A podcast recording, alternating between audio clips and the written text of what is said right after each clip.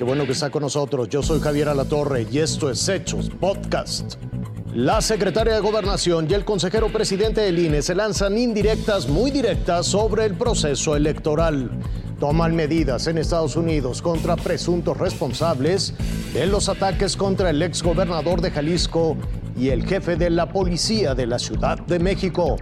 Rediseñan el espacio aéreo del Valle de México y ahora los aviones toman diferentes rutas. El presidente del INE y la secretaria de Gobernación aparecían unidos por las primeras boletas electorales que serán utilizadas el 6 de junio, pero no era un acto protocolario. El gobierno y el instituto se veían de frente tras una serie de acusaciones y reproches, luego del intento frustrado del INE de imponer una ley mordaza al presidente López Obrador. Y aunque haya quienes confundan la aplicación de la ley con sesgos o actitudes parciales, lo cierto es que el árbitro seguirá aplicando las leyes y garantizando la equidad y la imparcialidad en el proceso electoral que desde el pasado domingo ha entrado en la fase crucial de las campañas de proselitismo. La declaración no pasó de largo ante la responsable de la política interna. Olga Sánchez Cordero sostuvo que el Acuerdo Nacional por la Democracia firmado con gobernadores garantiza la imparcialidad del presidente y exigió la misma neutralidad a Lorenzo Córdoba. Yo considero que siendo la neutralidad una obligación de los gobernantes,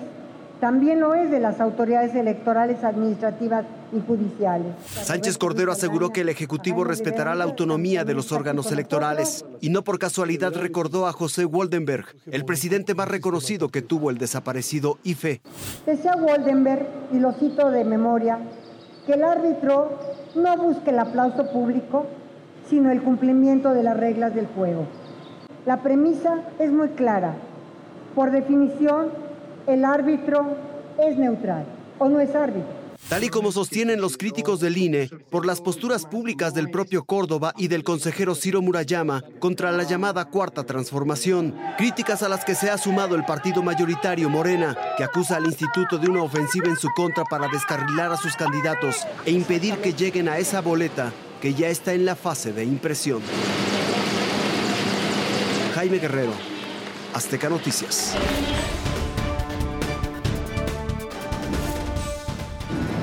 Estados Unidos de nuevo pone en la lista negra nombres de capos mexicanos, a pesar de que en las estructuras del narcotráfico en ese país también figuran estadounidenses, como ya lo ha documentado el propio Departamento de Justicia norteamericano. La Oficina para el Control de Bienes Extranjeros, la OFAC, del Departamento del Tesoro estadounidense, enlistó como narcotraficantes significativos a Carlos Andrés Rivera Varela, alias La Firma, y Francisco Javier Gudiño Aro, alias La Gallina, presuntos integrantes del cártel de Jalisco Nueva Generación.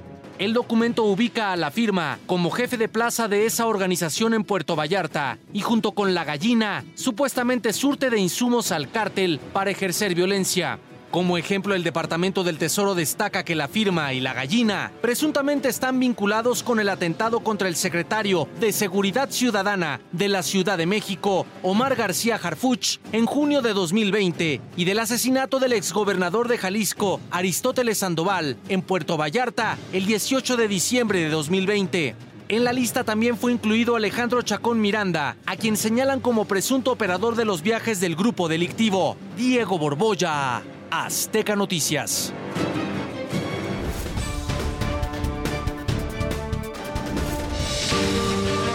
Santiago y su equipo fueron los encargados de rediseñar el espacio aéreo mexicano. Borramos todo el espacio aéreo y todas las mil y cacho rutas que existen se crearon caminos nuevos.